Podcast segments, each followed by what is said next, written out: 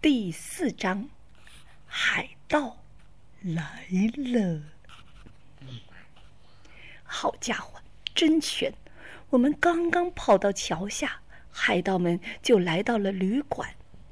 他们好像有七八个人，以瞎子为首。他高声嚷嚷着在发号施令。他那尖利的嗓音，我一听就知道是他。把门给我砸开！瞎子命令道。可是没等砸门，那门自己一下就开了，因为门没插上，他们一定会感到意外。进去，进去，快进去！瞎子不耐烦的大声嚷嚷着。屋里的人突然惊叫起来，接着有人说：“他死了，比尔死了，死了正好，省得咱们动手。你们站着干嘛？还不赶快给我找箱子！快找！你们这些蠢货，快给我找！”瞎子不满的大喊着。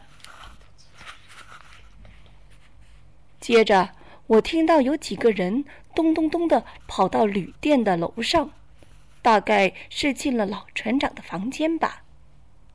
嘿，我找到别人的箱子了！有人喊道：“还好，钱在里面呢。”我听到瞎子在喊：“好什么好？这点钱有什么用？你们这帮蠢傻瓜！要找地图，只要找到它。”我们就会像国王一样阔气了。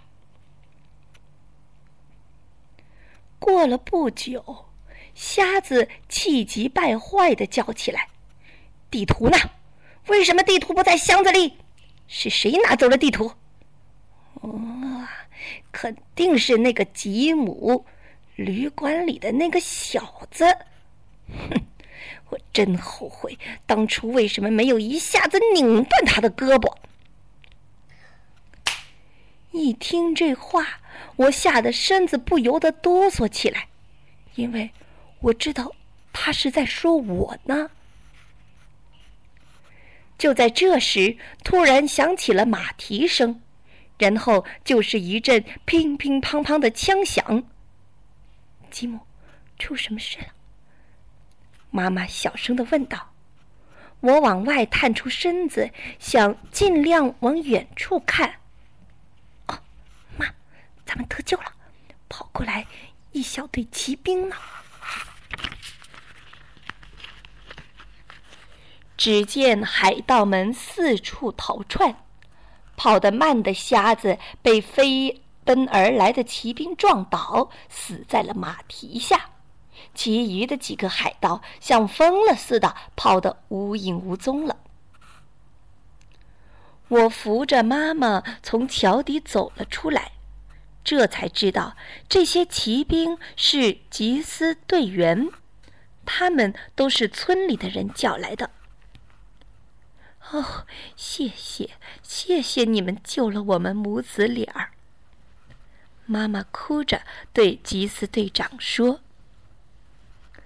我们返回小店，天哪，小店被海盗们翻了个底朝天。”碗碟杯盆摔了一地，桌椅饭凳横七竖八。我知道他们在找什么，就是藏在老船长箱子底下的那个油布包。妈妈指着油布包，小声的说：“说不定里头有特别值钱的东西。”奇怪，里面会有什么东西值得他们拼死拼活的呢？我想，李普西大夫可能会帮助我们解开这个谜。他是一个很可靠而且很聪明的人。妈，咱们把大夫找来，说不定他能帮助我们。妈妈同意了，于是我和吉斯队长立即往大夫家跑。大夫的家人对我说：“大夫正在屈劳尼爵士家吃饭。”于是我们又往爵士的庄园赶。我焦急的要求爵士的仆人带我们去找大夫。呃，请你告诉大夫，我有急事。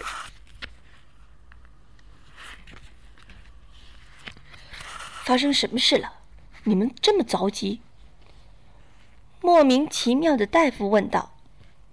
听了大夫的话，吉斯队长把刚才发生的事向切劳尼爵士报告了一遍。然后我就急不可耐的拿出那个油布包。大夫，就是这个神秘的油布包。大夫接过油布包，但是并没有马上把它打开，只是悄悄的放进口袋。爵士夸奖了吉斯队。吉斯队长一番，然后就把他打发走了。大夫问爵士：“你听说过海盗弗林特吗？”屈劳尼爵士大声说：“当然听说过了，长得又高又壮的。”屈劳尼爵士大声的说道：“哼。”他可是头一号的大海盗呢。二十多年来，他抢劫过无数的船只，手上有许多财宝。可是，没有人知道他藏宝的地方。大夫兴奋地说：“，说不定这个油布包就是藏宝的地方呢。”我们把油布包打开，发现里面有一个笔记本和一张折叠起来的纸。笔记本里有好多奇怪的注释、日期、钱数和叉叉。大夫一看就惊异的说：“这肯定是斯林特的笔，弗林特的笔记。”不过，哦，这些叉叉就代表被他击沉的船只和抢劫的城市。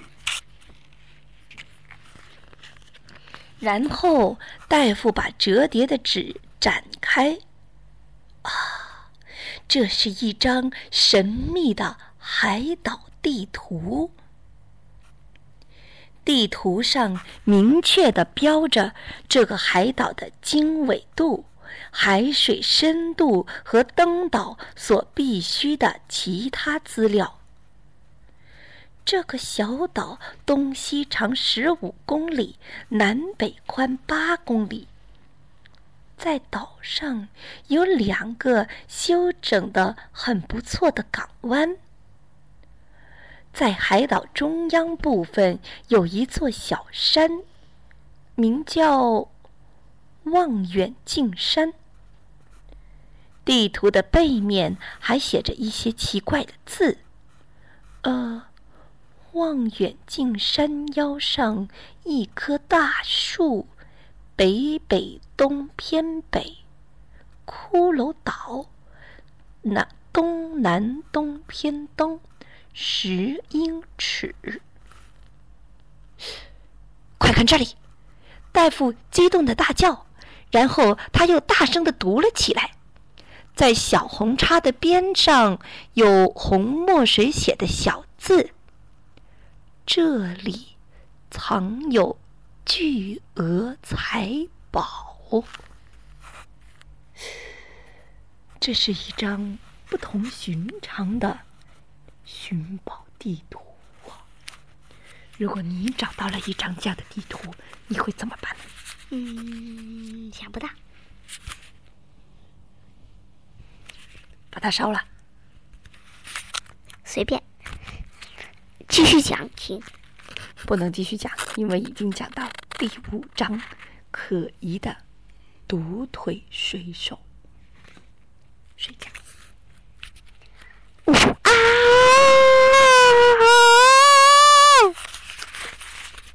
你想把它吃了吗？午安。